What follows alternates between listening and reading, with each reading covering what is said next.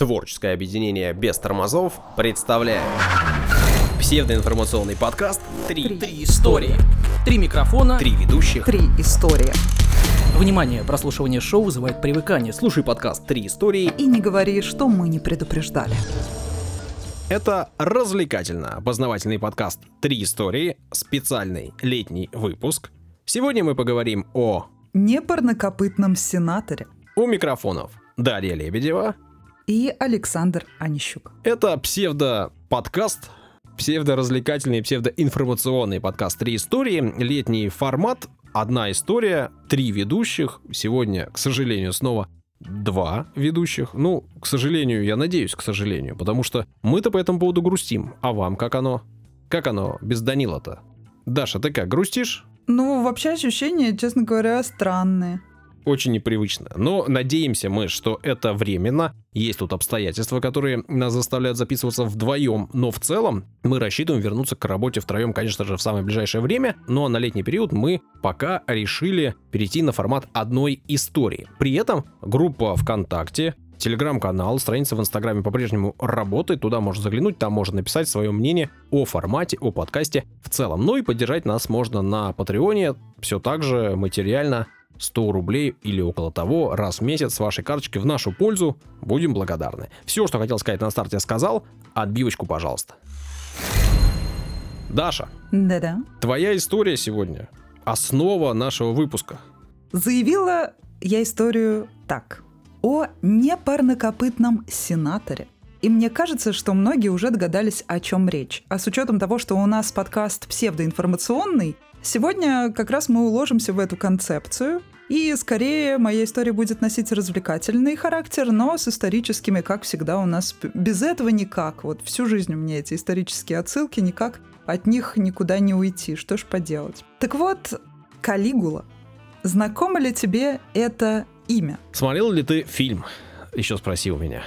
Нет, у нас подкаст сегодня не об этом, поэтому таких вопросов я тебе задавать не буду. Тем более, мне кажется, что этот вопрос звучал бы неким образом пошловато, наверное, потому что фильм этот, если я правильно понимаю, о чем ты, он не совсем исторический характер носит. Ну, так вот, ты знаешь, наверняка и все наши слушатели знают э, о том, кто это. Правда, это не имя, по сути дела, это прозвище, но именно под этим прозвищем тот самый император римский стал известен. На самом деле его звали Гай Цезарь Германик вообще. Да, и всех их там Но- звали Цезарь.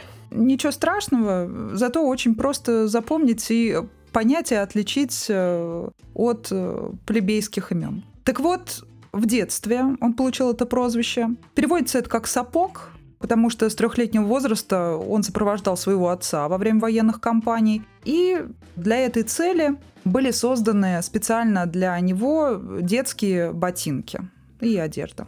Маленького Калигулу считали даже талисманом армии. Очень мило, чрезвычайно мило. Но до сих пор э, у многих ассоциируется это прозвище, это имя со всеми видами проявления жестокости и даже инцестами. Кроме того, комплекс неполноценности привел этого человека к тому, что он даже публично казнил тех людей, которые казались ему слишком красивыми.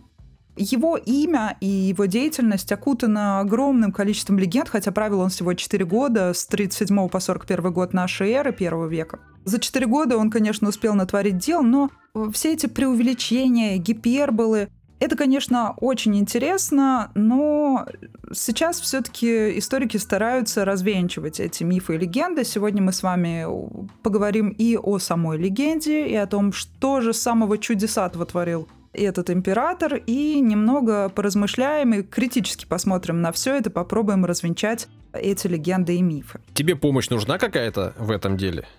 В развенчании? Конечно, мне всегда нужна помощь компетентных людей. О, да-да, это я такой, да. Вот ты всегда любишь, э, и прошлый раз ты упоминал Павла Первого, который тоже был одержим военным делом, в принципе, что неудивительно. И Калигула также был одержим военным делом, и ев- военные были его фаворитами, как я уже сказала, и в детстве он сам был талисманом армии. Поэтому он давал им различные привилегии.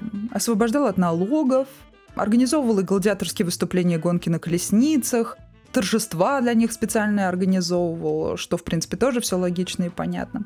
проверял на мужественность коварными страшными способами, но самым привилегированным его товарищем было животное, его любимец – конь. Но перед тем, как э, мы поговорим об этом непарнокопытном друге Мгм. императора, давайте с вами разберемся все-таки, В строении копыт. нет, насколько был психически здоров Калигула. Вот как ты думаешь, исходя из того, что ты о нем читал, знаешь, смотрел, ты считаешь, он был психически здоровым человеком или это что-то другое? Слушай, ну ты задаешь сложный вопрос, потому что как раз-таки у меня в голове э, смесь, как мне кажется, мифов э, в большей степени и всяких историй, связанных с ним, и я вот не уверен, насколько они достоверны. Мы же знаем, что историю пишут победители, да, историю пишут те, кто был после тебя, и э, очень часто эта история, эти истории даже, можно так сказать, они ведь не, не вполне правдивы, и даже какие-то факты интерпретируются так или иначе, как выгодно людям, которые отвечают за написание истории. Ну, смотри, это очень красивая формулировка, и можно так говорить, но с другой стороны, нужно относиться к этому гораздо проще. Во-первых, есть источники исторические, и современники Калигулы, известные римляне, описывали все происходящее, что они видели. И без прикрас. Глядя на эти тексты, мы понимаем, что они вряд ли относились к Калигуле с симпатией, но э, написано все достаточно объективно, то есть просто, что вижу, то и пою. Ну, то есть есть факты, которые мы можем обсуждать. Да, мы можем обсуждать. Дело в том, что вот как раз-таки те тексты, которые можно на просторах интернета найти, которые переписаны, то есть ты знаешь, как литературный перевод. Ну, например, если ты переводишь какую-то песню с английского, например, языка, и она будет в прямом переводе звучать не очень-то литературно, да, и не будет красиво, там не будет рифмы, там будет смысл искажен, потому что э, нужно уметь думать на другом языке, да. Поэтому мы переводим, и переводчики делают это литературным образом. То есть они заведомо уже приукрашивают все это дело, да, гиперболизируют. И здесь то же самое. Когда кто-то пишет статью, он занимается вот этим украшательством, добавляет щепоточку своего мнения, где-то он что-то увидел, прочитал, и получается совершенно другое описание персонажа. Плюс мы понимаем, что статьи того времени уже переписывались и до нас некоторое количество раз и переводились с одного языка на другой. Да, поэтому лучше всего просто брать вот эти э, самые простые переводы и интерпретировать так, как ты это видишь, например, да, и как-то это анализировать. Но к этому мы еще вернемся. Так вот, что говорят разные люди, как они интерпретируют вообще деятельность этого императора. Одни говорят, что у него была эпилепсия, он разговаривал с Луной, припадки у него были. Ну, разговаривал с Луной, это какие-то, видимо, тоже мет- в метафорическом смысле. Возможно, у него была вот эта вот... э, Сомнамбулизм. Да-да-да-да-да, вот именно вот это вот. Потом, значит, неврологи, психиатры многие считают, что он страдал гипертериозом, заболеванием, характеризующимся проявлениями необъяснимой раздражительности. Вот как это, оказывается, называется. Ну, Хотя, Мгм. мне кажется, все мы периодически страдаем этим заболеванием в легкой форме. А наверняка. некоторые не очень в легкой. Да, возможно. Также многие считают, вот мне вот это вот больше всего понравилось, когда я прочитал, многие считают его токсичным. Это так современно, это вот какая-то недавняя статья. Мне кажется, по нынешним меркам Калигула был сверхтоксичным человеком. Я могу сказать, что Сейчас модно. наш подкаст периодически очень токсичен. Мне даже об этом сообщают некоторые наши слушатели. В смысле? Ну, говорят, что мы очень токсично токсичен шутим. А кто-то из нас так и вообще переходит э, дозволенные границы современной морали. Боже мой, надеюсь, это не я. Ну, Не, не, будем хочу брать на себя это бремя. Всверливать пальцем не будем. Так вот. Но моя история не о самом императоре, как я уже говорила, а об одной из легенд, которая связана с его любимым конем, чье имя также уже успело стать нарицательным. Его звали Инцитат. Знаешь ты это имя? Знакомо оно тебе? Да, да. Потому что оно тоже уже стало нарицательным, как я уже упомянула, да? То есть э, сейчас э, этим словом можно называть какое-то чиновничье самодурство, например. Или еще что-то подобное. Так вот, кто же такой этот инцитат? Это светло-серый испанский конь. Изначально ему было дано имя Парцелиус, что означает поросенок. Но Классное имя для коня. но он, видимо, был маленький, милый, возможно, пухленький. Или, может быть, издавал какие-то странные звуки вместо «иго-го». Так вот, он сумел реабилитироваться в глазах э, императора, и он начал выигрывать во время скачек. что не мог не заметить Калигула, естественно. Красивый он вырос, статный, быстрый, шустрый. И сразу же его переименовали в инцитата, что переводится как э, «быстроногий».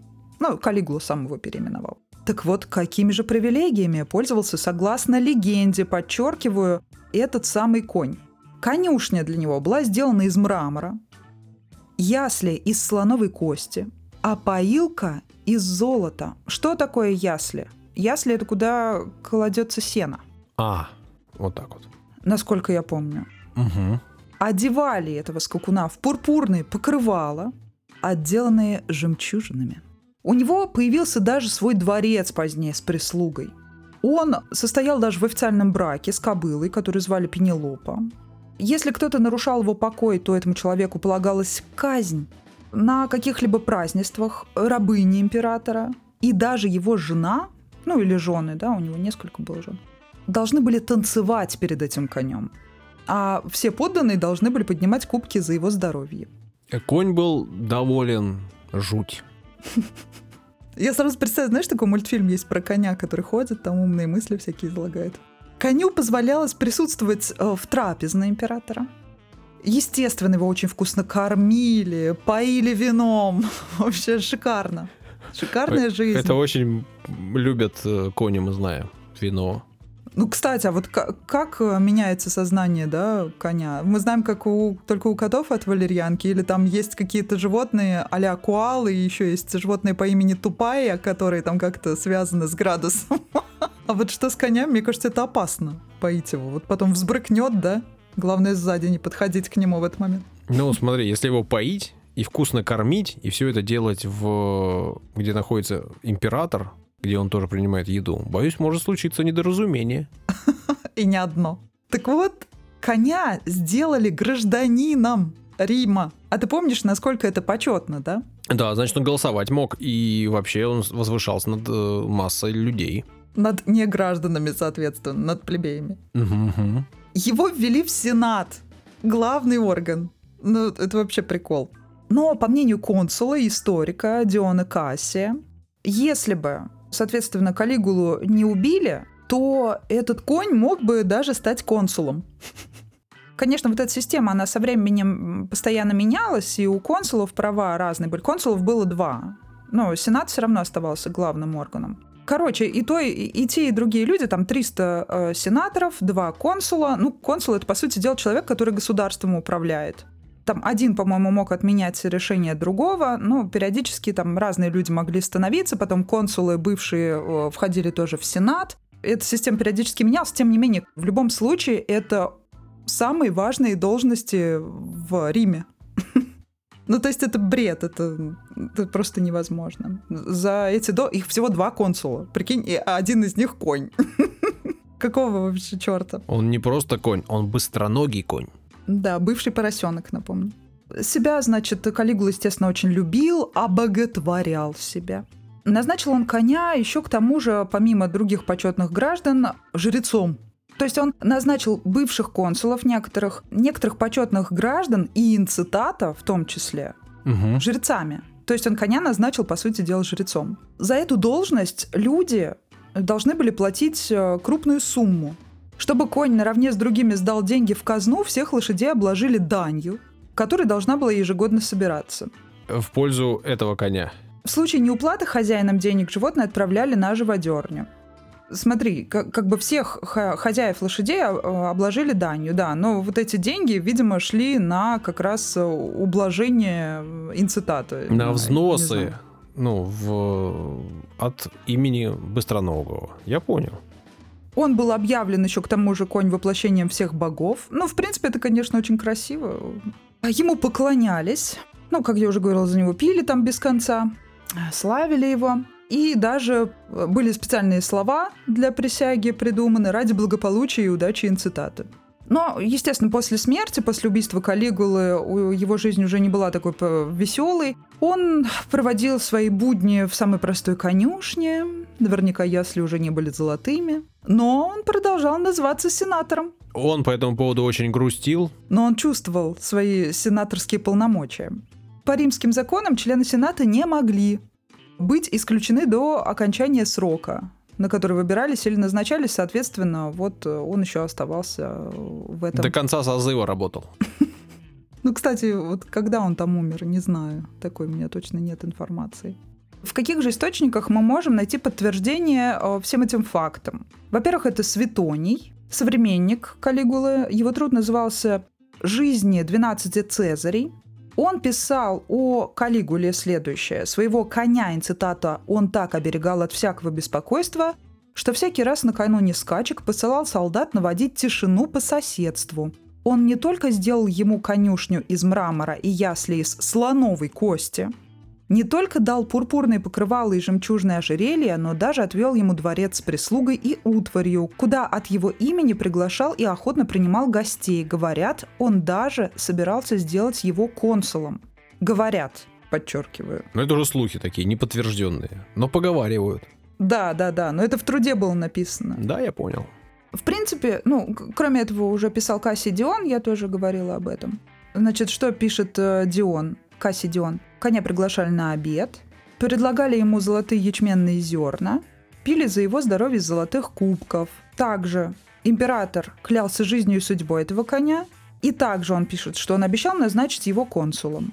Он коню обещал? Быстроногий, я сделаю тебя консулом. Окружающим, окружающим. А. Но, скорее всего, это был такой, не знаю, как это больше назвать, а, значит, пранк, перформанс, да, что угодно. Да, я думаю, что вот это была шутка такая просто у коллег Императорский юмор. Кто-то считает, что он таким образом высмеивал всех остальных, э, значит, представителей высоких чинов. Ну да, показывая как бы и так далее. их уровень, да, что вот есть конь, и он-то получше вас будет. Да, действительно, это больше похоже на какой-то, при том, что видно, что человек э, который был у власти, да, не так долго и понятно почему, да, и, естественно, у него были ссоры бесконечные с Сенатом. Он постоянно, грубо говоря, по-мальчишески как-то задиристо себя с ними вел. Это были какие-то его дерзкие приколы. Помимо всего прочего, что он страшного там делал, да, и тоже можно это долго разбирать.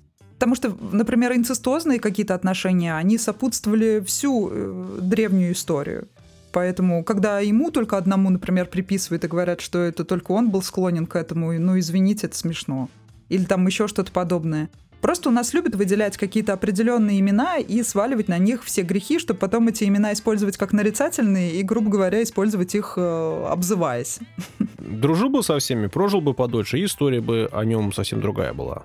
Да, ну, каждый правитель делал э, что-то интересное, там, со знаком минус, со знаком плюс, понятно. Но, конечно, про Э, про коня это очень красивая легенда, здорово, но все-таки все, что пишут в современных статьях, э, все это приукрашено, и для того, чтобы проверить всю эту информацию, просто откройте какие-то цитаты, исторические источники. Вот как Саша любит в библиотеку ходить, ходите в библиотеки, и сразу все встанет на свои места, на все эти четыре непарных копыта. Только не забывайте, что летом многие библиотеки закрыты. Приходите туда осенью.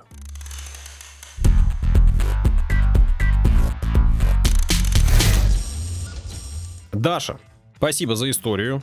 Сегодня подкаст состоял из твоей одной истории, ну а подкаст называется «Три истории». Мы планируем вернуться к нашему основному формату наверное, ближе к осенью. Ну или как пойдет, если вам совсем не заходит, если вам совсем не нравится, вы нам об этом сообщайте. Лучше личными сообщениями, хотя можете оставить комментарий где-нибудь в сети. Оценки и комментарии помогут проекту развиваться, ну и поможет развиваться проекту поддержка на Патреоне. Если вы готовы э, нам оказать материальную поддержку, то сделайте это, будем вам благодарны. Даша, я благодарен тебе за историю и говорю всем слушателям пока-пока. Всего хорошего.